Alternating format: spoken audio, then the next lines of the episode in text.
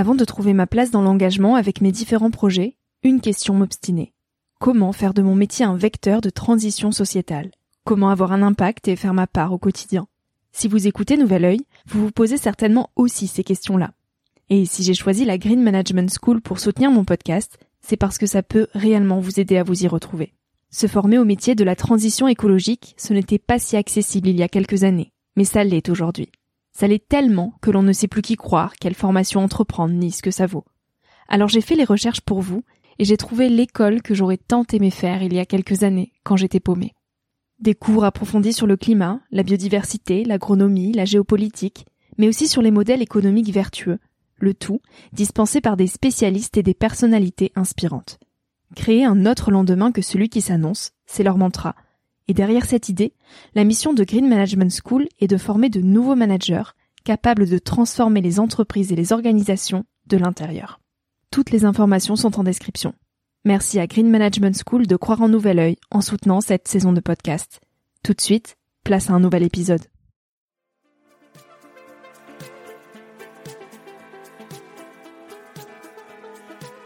Hello, je suis Victoria et j'ai 24 ans. Chaque semaine, j'embarque mon micro jaune et je pars à la rencontre de personnes inspirantes pour poser mes questions sur ce qui fait nos vies, dans un monde où l'on se cherche et où on questionne notre avenir. J'espère qu'écouter le parcours et les conseils de ces personnes qui ont rêvé et osé faire de leur rêve une réalité t'aidera toi aussi à avancer d'un pied plus sûr dans la vie. Alors je t'invite à emprunter un nouvel œil pour regarder le monde sous un autre angle, pour te recentrer sur ce qui est essentiel et sur qui tu es pour t'aider à trouver ton chemin et surtout à oser.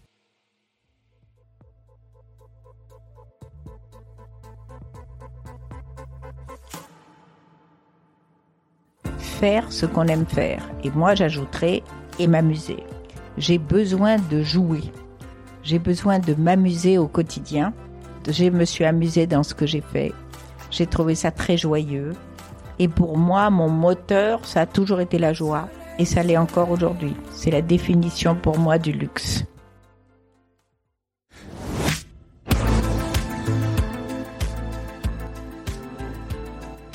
Son ambition, nous questionner, nous transmettre l'essentiel d'une vie qui tient au creux d'une main.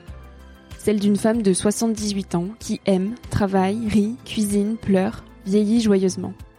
Elle rêve de nous faire gagner du temps pour vivre notre vie en constante évolution. Parce que transmettre est le meilleur moyen de progresser et de rester vivant, Perla Servan-Schreiber nous partage ses petits secrets de vie à travers des livres, des conférences et surtout de la cuisine. Un mot a guidé sa vie, la liberté. De ses choix personnels et professionnels, elle a su fermer les portes qu'il fallait et ouvrir celles qui appelaient à l'être pour faire grandir sa liberté. Quels sont ses secrets de vie aujourd'hui à 78 ans? Plus que tout, Perla nous invite à nous frotter aux gens joyeux et à cultiver les pas de côté. Dans cet épisode, on parle de rencontres, de légèreté et de ce qu'est prendre de l'âge. J'espère que cette écoute te donnera l'envie d'expérimenter tes propres secrets de vie. Bonjour Perla. Bonjour Victoria, vous allez bien? Mais ça va très bien et vous? Moi je suis ravie de vous voir. Moi je suis très heureuse d'être ici. Merci de m'accorder votre précieux temps. Euh, vous avez 78 ans. Oui. Vous êtes connue pour avoir cofondé Psychologie Magazine Mmh. avec votre mari. Mmh. Vous êtes aussi passionné de cuisine, Mhm. auteur de sept essais et euh, de six livres de cuisine. Mais au-delà de tout ça, il y a un mot qui dirige votre vie, celui de la transmission, et notamment la transmission de vos secrets de vie. Alors forcément, ça m'a parlé, et on va parler de tout ça aujourd'hui. Vous êtes né et vous avez grandi euh, au Maroc Oui. jusqu'à vos 22 ans. Oui. Est-ce que vous pouvez nous parler de la petite fille que vous étiez, Perla Je ne sais pas quelle petite fille j'étais. Je n'ai pas beaucoup de souvenirs de mon enfance. Ça peut paraître bizarre. J'ai euh, un souvenir magnifique, c'est celui de l'océan et de la mer. Non que je vivais au bord de l'océan, pas du tout, parce que je suis née et j'ai vécu à Fès. Et Fès est une ville euh, du nord du Maroc. Mais euh, très tôt, j'ai souvenir que j'ai détesté habiter une ville moyenne. Je n'aime ni les petites villes, ni les villes moyennes, je n'aime que les mégalopoles, parce que c'est là que je me sens libre. J'ai besoin de vivre dans une très grande ville. En quoi est-ce que vous vous sentez libre dans les mégalopoles? Qu'est-ce qui vous stimule? Mais pour une raison très simple, c'est que moi j'ai vécu dans une ville où ayant appartenu à une famille euh, non pas riche, mais entre guillemets aristocratique, j'étais absolument montrée du doigt partout puisque on, on savait que j'étais une fille d'Annan, d'Annan est mon nom de jeune fille, et que dans les petites villes tout le monde épie tout le monde. Mm. Euh, j'ai détesté cette euh, façon d'être épié et cette façon de vivre communautaire où euh, il faut quand même se replacer dans le contexte. Hein. C'était moi quand je suis née, je suis née en fin 43. Vous venez de, de rappeler euh, à juste titre que j'ai 78 ans et j'ai vécu dans une société totalement féodale, c'est-à-dire que les gens vivaient et mouraient dans leur même maison, que nous étions une ville structurée en communauté religieuse et mes grands-parents, eux, habitaient au bord de la mer où il y avait une plage absolument sublime et où nous allions du 1er juillet au 30 euh, septembre. On avait trois mois de vacances à l'époque. Voilà. Mhm. Et ça, c'était pour moi, euh, voilà, un, un soleil, la lumière, le bonheur. euh. Et vous vous sentiez libre aussi près de cette mer? Oui, je me sentais totalement libre puisque, voilà, je, je savais nager. J'avais fait aussi de la natation à Fès déjà dans un club, mais en piscine, bien sûr. Et quand on sait nager et quand on a la chance de pouvoir aller tous les jours à la plage, c'était quand même euh, formidable. Mm. Après une licence en droit et sciences politiques à Casablanca, Oui. euh, vous arrivez à Paris. Donc à l'âge de 23 ans, vous arrivez en France Mm. et vous dites euh, j'étais dans la conquête, débarrassée des regards qui blessent pour trouver un vrai métier à Paris, cette ville exigeante. C'est quoi trouver un vrai métier? Eh bien, trouver un vrai métier, c'était d'abord gagner ma vie, parce que mm, ayant eu la chance d'appartenir à une famille magnifique, mais de conditions modestes, euh, je me suis toujours débrouillée depuis très très jeune, hein, depuis adolescente, à avoir de l'argent de poche. Donc j'ai fait tellement de petits boulots. Voilà ce que je trouvais. euh, vraiment entretenir une boutique, évidemment, faire des babysitting, ça, il y en avait plein. euh, donc j'ai fait plein de petits métiers et il me fallait un vrai métier. Mm. D'abord pour gagner quand même un peu plus d'argent que ce qui me suffisait comme ça pour pour euh, voilà pour vivre. En plus, il fallait que ça m'intéresse parce que là je prenais voilà ce qui s'offrait, vous voyez, mais faire quelque chose euh, qui me plaisait. Mm, mm, mm. Vous dites que votre vie a été modelée par des rencontres euh, vous avez une formation de juriste euh, et finalement vous êtes rentré dans la presse où vous êtes resté pendant 50 ans grâce à justement une rencontre. Comment on devient réceptif aux rencontres?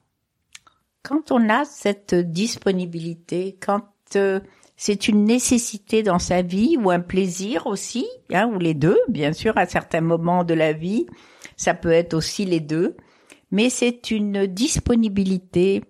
C'est quelque chose d'assez mystérieux, vous voyez. C'est les Américains ont trouvé un très bon mot qui s'appelle la serendipity. Oui, sérendipité. Alors la serendipity, effectivement, en français on dit sérendipité, ce que je trouve moins joli, mais bon, c'est pas grave, c'est le Est-ce que même vous mot. pouvez nous expliquer ce que c'est pour celles et ceux qui ne connaissent pas? Oui, c'est le fait de trouver ce qu'on ne cherche pas.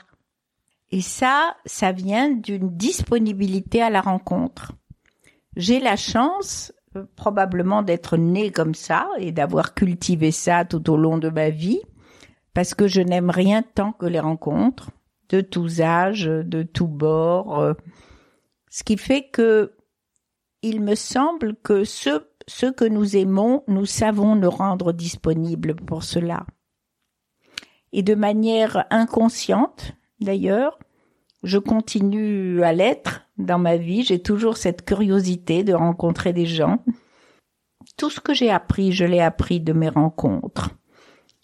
J'ai évidemment eu la chance quand même de, de, de pouvoir écrire, de lire euh, voilà pas mal de j'ai une curiosité pour le cinéma qui est euh, sans limite et euh, pour tout ce qui est d'ailleurs de l'ordre du spectacle mais il me semble que ce qui m'enrichit le plus ce qui me permet d'être aujourd'hui ce que je suis ce sont les rencontres que j'ai faites et que je continue à faire les trois quarts de, ma- de mes amis ont la moitié de mon âge Mhm. alors, est-ce que c'est parce que ces personnes sentent que j'ai je suis contente de les rencontrer? Je ne sais pas, peut-être qu'elles y trouvent probablement aussi, voilà, de l'intérêt. Euh, euh, incontestablement, parce que les relations intergénérationnelles sont, je crois, ce qui est plus riche réellement. Et tout ce qui peut permettre de les favoriser, il faut le cultiver. Vraiment, il faut le cultiver parce qu'on apprend dans les deux sens. La transmission se fait dans les deux sens.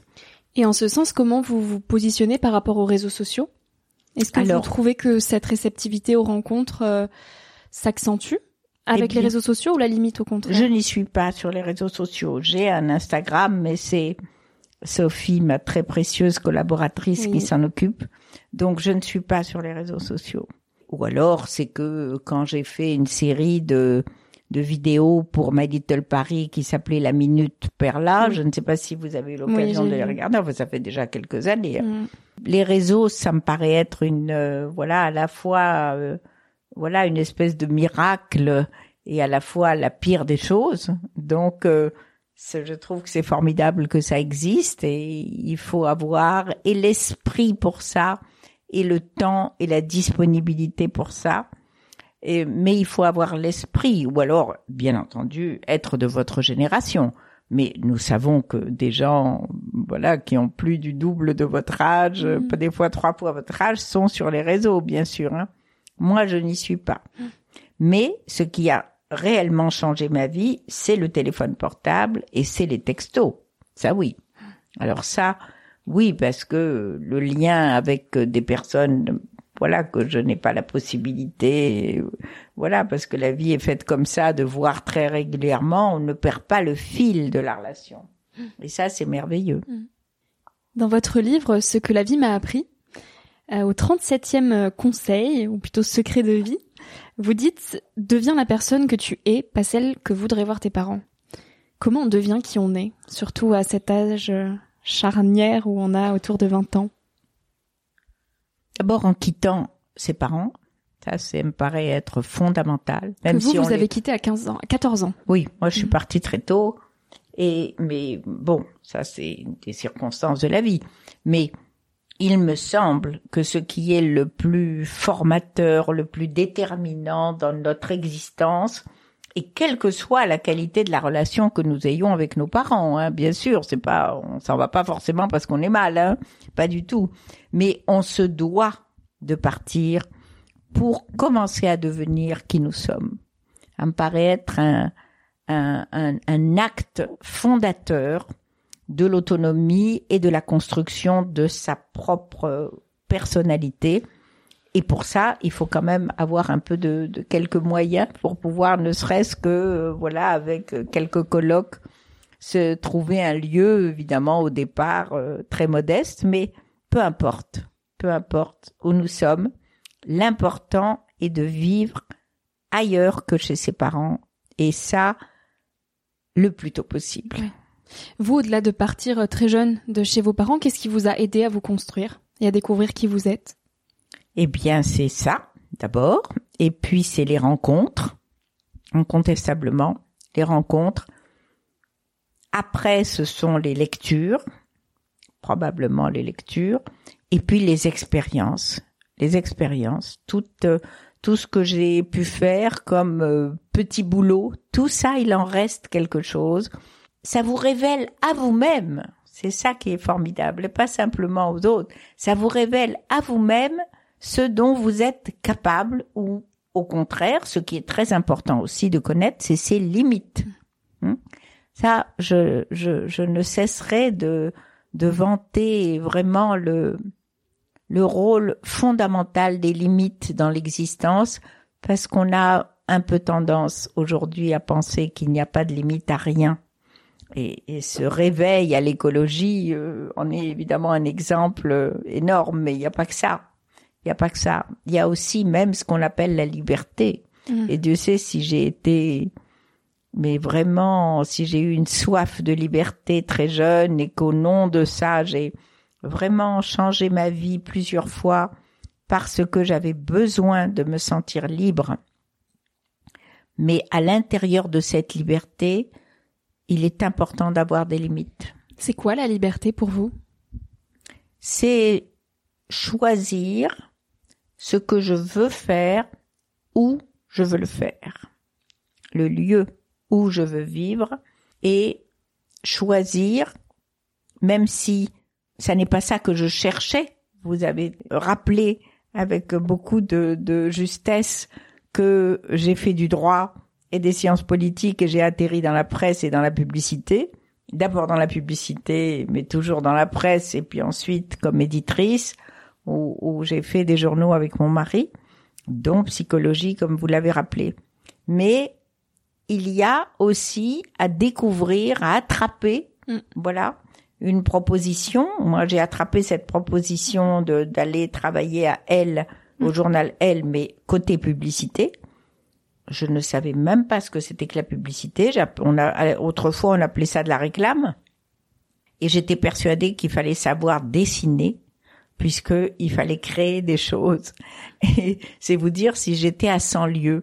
Mais j'ai accepté parce que la personne, d'abord parce que j'avais besoin de gagner ma vie urgemment, donc j'ai dit il faut que j'essaye. Et puis ensuite, j'ai eu de la chance, la personne qui me l'a proposé était quelqu'un d'extrêmement sympathique. Donc vous avez tout appris sur le tas finalement, Moi, puisque c'était pas du tout vos, Ah, pas du vos études. tout, mais pas du tout. Donc vous, appris vous comme ça, en suivant ce, ce monsieur qui m'a dit, bon, bah, écoutez, à partir de maintenant, vous allez vous asseoir ici à côté de moi sur cette chaise. Il y avait son bureau. Sur cette chaise. Et vous allez écouter tout ce que je dis. Vous allez me suivre partout à tous mes rendez-vous. Et vous saurez, au bout d'un mois, vous saurez si vous avez envie de faire ça ou pas. Et moi, je vous dirai si vous êtes bonne pour faire ça ou pas. Et voilà. Est-ce que c'est le cas pour tout? Est-ce qu'on peut tout faire, quelles que soient les études Hmm. qu'on fait? D'ailleurs, ce serait déraisonnable que je me lance à la chirurgie cardiaque demain matin. Ça, vous pouvez le comprendre aisément. Donc, indépendamment de tout ce qui est, qui demande des formations, vous voyez, très spécifiques, après, il y a tout un marais de métiers où, en gros, on peut rentrer par n'importe quelle porte. Et, et si on s'y trouve bien, euh, forcément, on sera bon. C'est si on s'y trouve bien, on sera bon. Et, et on peut à ce moment-là euh, décider d'y rester au moins quelque temps avant de passer à autre chose. Moi, il se trouve que j'y suis restée longtemps, mais ça prouve que j'y étais bien. Donc vous prenez plus la hum, disponibilité aux opportunités que les plans de vie bien tracés. Je crois très bien aussi au plan de vie, moins désormais, sauf encore une fois, moi j'ai un jeune frère qui a sept ans de moins que moi et qui a toujours voulu, depuis qu'il a appris à parler, à devenir médecin. Il est devenu un très grand médecin. Et il, il ne voulait que ça. Enfin, je veux dire, c'était même pas imaginable. Évidemment, c'était un peu compliqué dans notre famille parce qu'il fallait quand même euh, que ça prenne plusieurs années et puis il fallait trouver des moyens et voilà. Mais par chance, on l'a tous aidé et il est devenu un très grand médecin. Donc, quand on a une vocation comme ça, ou médecin ou pianiste ou menuisier, enfin peu importe, on va dire, c'est pas, il n'y a pas des catégories euh, Non. nobles ou d'autres. Un désir, c'est quand même ce qu'il y a de plus formidable. Hein et, et moi, je voulais juste gagner ma vie et ne pas m'ennuyer et apprendre des choses. Et si je pouvais m'y amuser, c'est encore mieux. Mhm. Donc j'ai choisi ce métier et j'y suis restée parce que je m'y amusais, j'étais créative et je gagnais ma vie. Vous dites aujourd'hui, je sais peu de choses. J'ai juste acquis ce qu'il faut de sérénité pour conclure tardivement, la vie est plus simple qu'on le croit. Oui. Qu'est-ce qui rend la vie simple? Ça, saisir des rencontres, faire ce qu'on aime faire. Faire ce qu'on aime faire, c'est la définition pour moi du luxe. Même si on ne sait pas avant qu'on va aimer, on peut se lancer, hein, mais pour y rester, pour y rester, pour effectivement gagner véritablement sa vie, à ce moment-là, c'est pour moi le, c'est le luxe suprême. Faire ce qu'on aime faire. Et moi, j'ajouterais et m'amuser. Mm. J'ai besoin de jouer.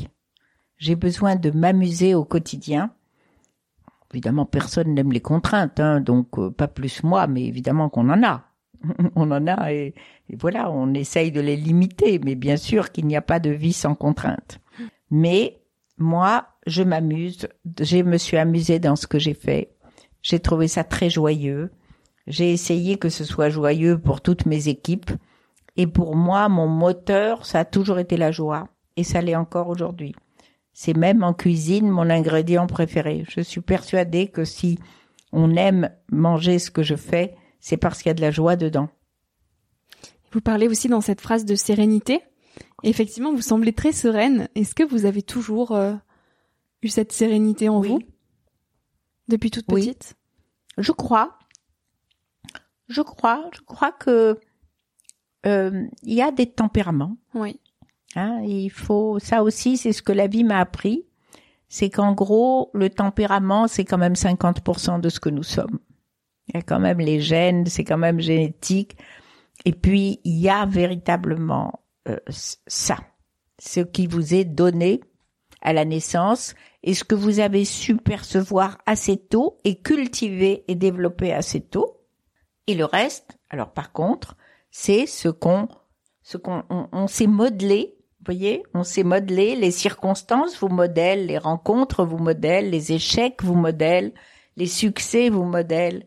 Tout ça, chaque jour, on se transforme un peu. Je crois vraiment que chaque jour, on se, même à mon âge, je peux dire que vraiment chaque jour, on se transforme un peu. Et à mon âge, on se transforme beaucoup parce qu'on est dans une phase de de renoncement à beaucoup de choses. Et pour moi, le mot renoncement n'est pas un mot négatif parce que on s'allège de beaucoup de choses. Hmm. On devient plus léger en vieillissant et encore plus libre. Est-ce que cette légèreté, donc, euh, qui vient de se, se débarrasser de beaucoup de choses, on pourrait l'acquérir plus jeune? Écoutez, je pense que c'est une question de tempérament. Il y a des gens qui savent éliminer au fur et à mesure vous voyez, c'est comme quand euh, les gens qui rangent leur placard au fur et à mesure, et puis il y en a d'autres, il faut que ça déborde dans la pièce d'à côté pour commencer, vous voyez, à plier les choses. Là aussi, c'est une question de tempérament. De quoi est-ce que vous vous êtes débarrassé, vous, avec le temps? Ah, mais alors là, de tout ce qui n'est pas nécessaire à, à ma vie et à mon agrément. Il y a trop de gens, on se rend compte à un moment qu'il y a trop de gens qui sont là et que, ma foi, il y en a pas mal dont on peut vraiment se passer dans la régularité. Il y en a aussi qui s'éliminent parce que la vie est comme ça, hein, elle, elle élimine aussi des choses. Sans se fâcher, je ne crois pas m'être jamais fâché. Je n'ai pas un tempérament à me fâcher du tout, et encore moins à faire la tête. Je peux m'en aller, quand une relation ne m'apporte plus grand chose. Voilà, ce qui est juste la, base même, sûrement. Mais euh, je ne je ne me suis jamais fâchée avec personne. C'est assez étonnant, mais c'est comme ça. Moi, j'appelle ça faire l'oignon.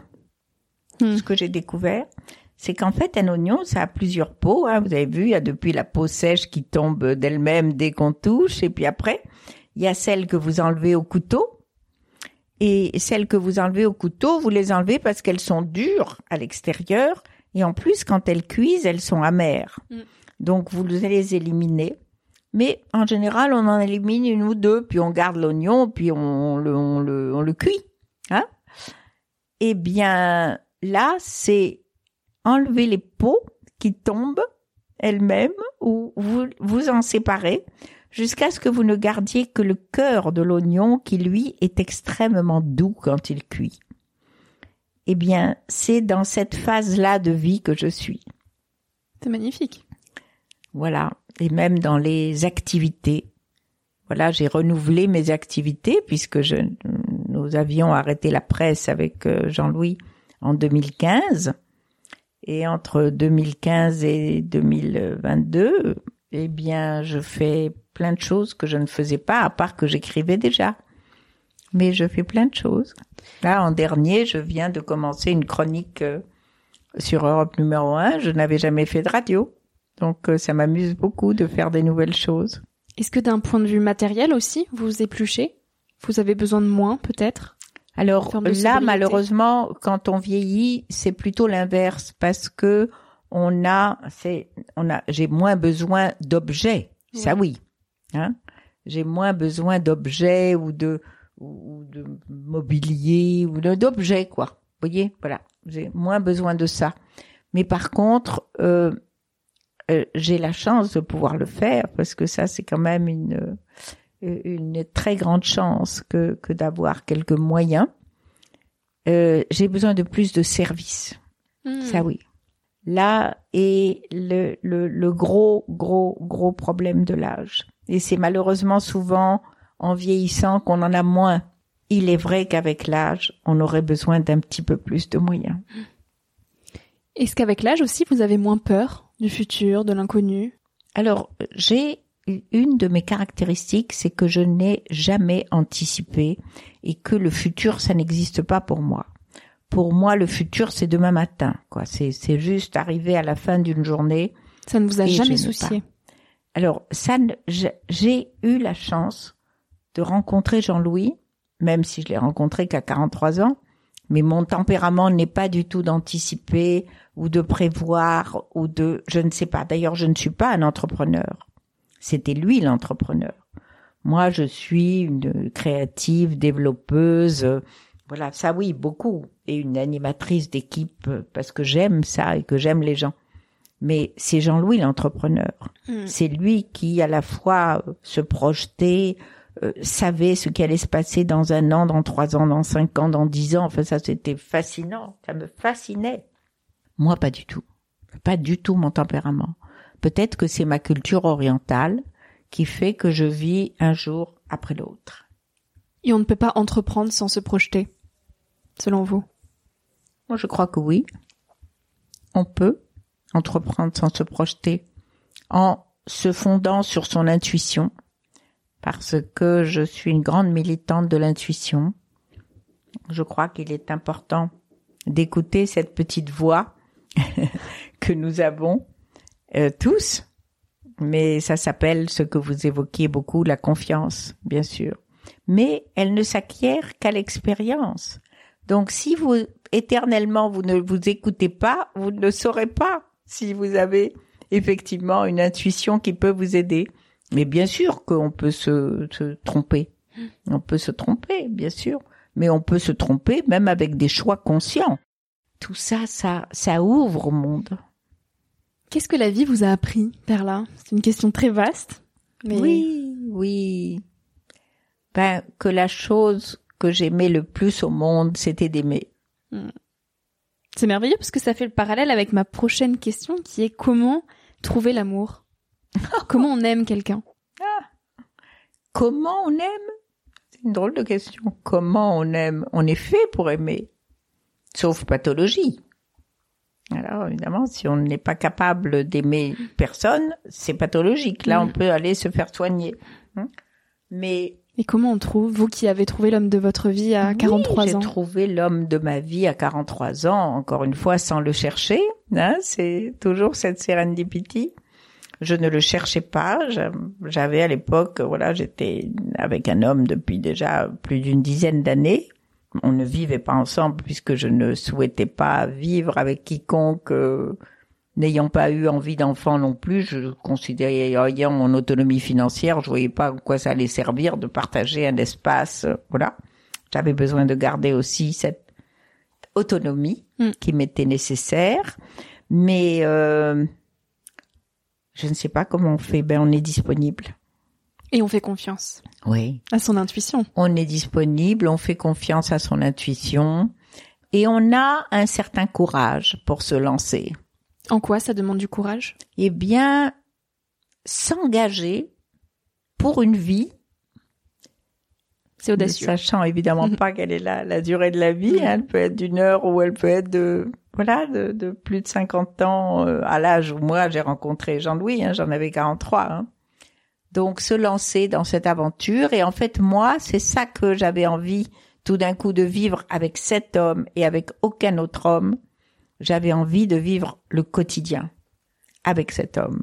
Et donc de partager euh, un appartement ou une maison là pour Et le coup oui, de lui. partager un appartement. Nous, en plus, on a partagé un métier. On a partagé non pas des bureaux, mais une des lieux de vie. voilà, on était au journal ensemble, on était ici ensemble. Et, et ça, c'était vraiment une expérience que j'avais envie de faire parce que je trouve que c'est le couple, c'est quand même un couple avec une perspective de, de, de durée. et puis de tout faire pour que ça dure. Hein, c'est ça aussi. D'abord s'aimer beaucoup, beaucoup, beaucoup, beaucoup, hein, réciproquement, hein, dans les deux sens, hein, je dis bien. Donc ça, c'est tout à fait fondamental. Et puis le fait que, que plus les jours passent et plus ça s'améliore et plus c'est évident et plus c'est puissant et plus c'est profond. Donc, vous reconnaissez le fait d'avoir fait la bonne rencontre de votre vie au fait que vous êtes transformé. Non pas du tout, c'est l'autre et pas l'autre qui vous transforme. Vous, vous êtes transformé parce que tout d'un coup, vous acceptez des trucs que vous n'avez jamais acceptés avant dans votre vie, qui vous paraissaient insurmontables. Comme habiter avec cette personne? Eh bien, habiter déjà, partager un lieu de vie, hein, partager un lieu, donc ça, je connaissais pas. Bah, vivre avec un homme qui avait une résidence euh, secondaire et aller à la campagne, ça, je déteste la campagne. Mais je déteste. Il n'y a rien qui m'ennuie autant que l'herbe verte. je n'aime que les pavés d'une grande ville ou le bord de la mer. C'est rigolo. ou le bord de la mer. Il y a quand même euh, un, la campagne, ça reste la mer aussi. Oui. Enfin, c'est pas, quand je dis campagne, je vois pas la mer, moi, mais bon.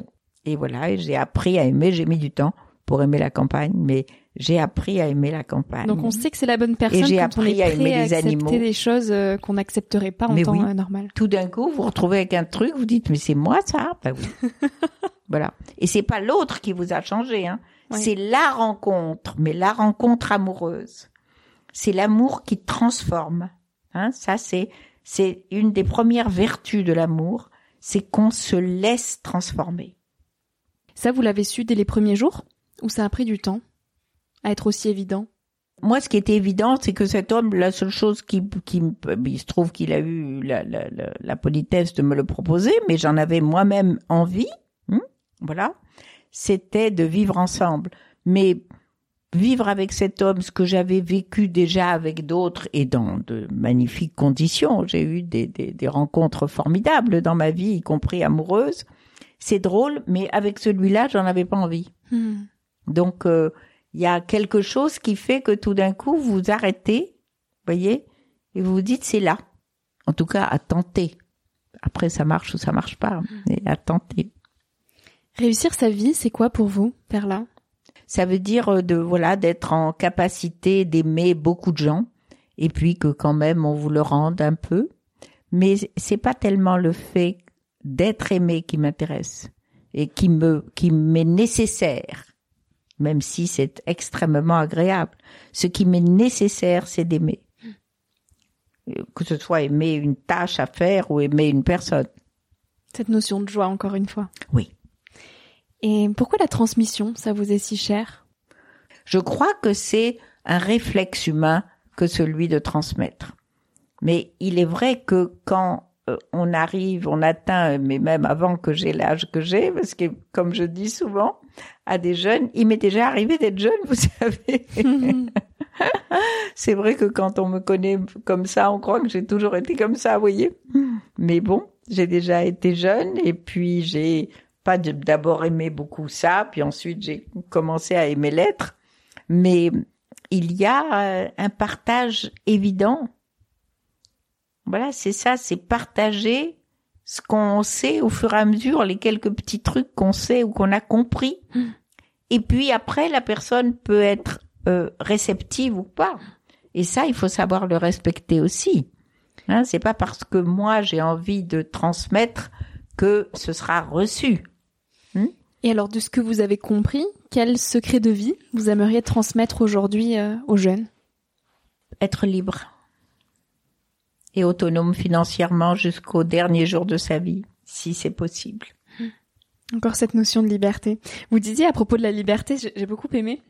Mon obsession a toujours été de pouvoir partir dès que je ne me sens plus à ma place, mmh. prendre mon baluchon et m'en aller. Mmh. Son nom est la liberté. Oui, c'est vraiment cette euh, image que j'ai éternellement. Euh, tout comme quand je suis partie de, de la maison à l'âge de 14 ans pour aller chez mes grands-parents. Hein. J'ai pas été euh, chercher un appartement pour vivre toute seule, non.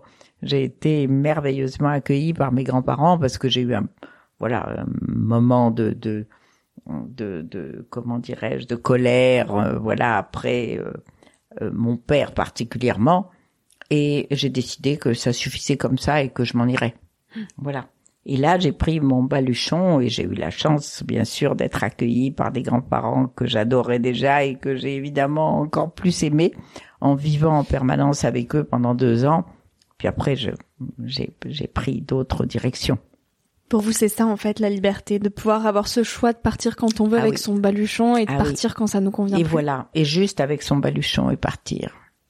Et pouvoir partir Mm. et voilà, être bien, se trouver bien avec des gens voilà que vous que vous avez envie d'aimer, que vous aimez déjà si vous les connaissez déjà et qui avec qui vous vous sentez bien, juste vous êtes vous-même. J'ai une dernière petite question euh, Oui. qui, qui, qui me turlupine. Oui. Vous êtes tout le temps habillé de blanc. Eh oui. Pourquoi? Pourquoi le blanc? Moi, c'est- moi c'est le jaune, mais Vous c'est quoi? Le jaune. Là, en l'occurrence, j'en ai pas sur moi à part ce petit. euh, Ah oui, mais il y a- ça c'est jaune. hein, Oui, le micro est jaune. Ah oui, c'est votre Le euh, petit élastique est jaune, mais j'ai pas d'habit jaune. eh ben, c'est très rare, d'ailleurs. C'est une question à laquelle je n'ai jamais su répondre. Hmm, Je crois que c'est le blanc qui m'a choisi. Ok. Et il l'a fait à deux reprises dans ma vie. C'est très particulier comme histoire. Moi, J'étais habillée en noir et en bleu marine euh, comme tout le monde quand on est jeune, et puis surtout dans le milieu de la mode, puisque j'ai travaillé à Elle et puis après à Marie-Claire pendant 16 ans. Et puis, euh, je ne sais pas comment, un jour, je me suis habillée en blanc et je ne sais pas comment j'ai gardé ce blanc. Ça a duré une dizaine d'années. Et puis après, j'ai arrêté. Et puis ça a duré. Quand j'ai rencontré Jean-Louis, j'étais pas habillée en blanc, par exemple. Hein. À 43 ans, je ne l'étais plus. Et ça a duré, je sais pas combien d'années. Et puis après, c'est revenu parce que nous sommes allés vivre au Maroc euh, avec Jean-Louis euh, trois années. On a Oui. fait un journal là-bas. Et c'est au Maroc que j'ai évidemment probablement avec le ciel ou je ne sais quoi. Mais quand je vivais au Maroc, j'étais pas du tout habillée en blanc. Euh, voilà, j'ai retrouvé le blanc et puis il m'a plus quitté. Super. Faut dire que c'est très ça simplifie la vie. Hein. C'est vrai. Ah encore oui. une fois, encore une question d'oignon peut-être. D'enlever des, des Eh couches. oui, bien sûr. bien On réfléchit plus le matin à quelle Eh couleur oui, va c'est- ensemble, on met C'est tout blanc. facile, Voilà. voilà. Il faut alléger la vie pour qu'elle, voilà, qu'elle, qu'il n'y ait pas des, des, des difficultés euh, au-delà de celles qui vous tombent dessus, parce que Mhm. on en a quand même qui vous tombent dessus. La vie peut être simple en fait. On se la rend compliquée, peut-être ça? Moi, je crois. Ouais. Je crois. Je crois qu'on on a parce qu'on est fabriqué comme ça. On est fabriqué comme ça, c'est qu'on a un certain talent pour se compliquer la vie. Parce que on n'est pas vraiment libre. Et que la liberté, ça s'acquiert. Et ça se cultive. Et une des libertés, c'est aussi de pouvoir s'alléger. On se, juste se poser la question, est-ce que ça j'ai besoin? Est-ce que cette personne m'apporte quelque chose? Est-ce que, vous voyez, c'est juste un moment se poser. Moi, je suis une grande militante du fait de, d'abord de la solitude. J'ai besoin d'être seule. J'adore les gens, comme je viens de vous le dire, mais j'ai aussi besoin beaucoup d'être seule. Et que c'est dans ces moments-là que on, on, voilà, des questions adviennent, mais elles ne peuvent advenir que quand on est seul. Ces questions-là, elles peuvent pas quand on est dans le tourbillon permanent, vous voyez, euh, de travail, de rencontres, de tout ça, qui sont nécessaires à la vie, hein, qui sont. Je suis pas en train de dire qu'il faut vivre. euh, Cette solitude, vous la cultivez tous les jours? Oui, tous les jours. J'en ai besoin tous les jours. J'ai vraiment besoin de temps de solitude tous les jours. Hier, j'ai passé une journée seule délicieuse parce que j'ai souhaité rester seule. J'ai travaillé, puis je suis allée à pied à la Fondation Cartier, puis j'ai vu une exposition merveilleuse de Sally Gabory, puis je suis revenue, puis je suis allée au cinéma, puis j'ai vu Donc vous êtes film. seul, mais quand même dans l'activité. Vous êtes Oui, pas mais dans je peux aussi être, j'aime aussi être seule chez moi. à ne rien faire. Ah, ça, je sais pas. Oui, oui, oui, oui. Oui, oui, oui, oui, absolument. Je Mm, peux rester en ne faisant rien. Oui, oui, absolument. J'ai une espèce de méditation naturelle, vous voyez, que je sois sur un fauteuil ou, ou sur mon lit, ou... bien sûr. À regarder euh, comme ces tournesols là qui est à Ah côté oui. de nous. Je suis tout à fait capable de Ouais. regarder des tournesols pendant une heure. Ouais. Oui, ça, c'est vrai. Mais je dis pas que c'est une expérience, je dis que c'est une nécessité pour moi. C'est une forme de méditation. Oui, probablement. Merci beaucoup Perla pour Mais tous ces moi. partages. Merci, merci infiniment et bonne chance. Oh bah oui, bah alors là, c'est plutôt bonne vie, bonne joie. Elle est bonne, là, euh, hein. elle est là. Est-ce qu'on a besoin de chance? C'est Oui. ça, le- oui. Oui, oui, oui, oui, bien sûr. La chance des rencontres, Hmm. par exemple, et de la santé. Oui, aussi. C'est vrai que la santé, c'est quand même la base. Merci Perla. Merci à vous. Merci à toi d'avoir écouté l'épisode jusqu'ici. Si ce moment t'a plu, je t'invite à le partager, à laisser quelques étoiles sur iTunes ou Spotify, ou à faire une story sur Instagram pour que je puisse te repartager. En attendant de se retrouver lundi prochain, tu peux me suivre au quotidien et m'écrire sur la page Instagram Nouvel Oeil. Sur le site internet www.nouveloeil-podcast.com, tu pourras aussi t'abonner à ma newsletter. J'y partage des inspirations, des nouvelles, des astuces et des petites choses qui font notre quotidien. Je te dis à la semaine prochaine pour de nouvelles aventures et en attendant, savoure la vie comme il se doit et fais des choses folles.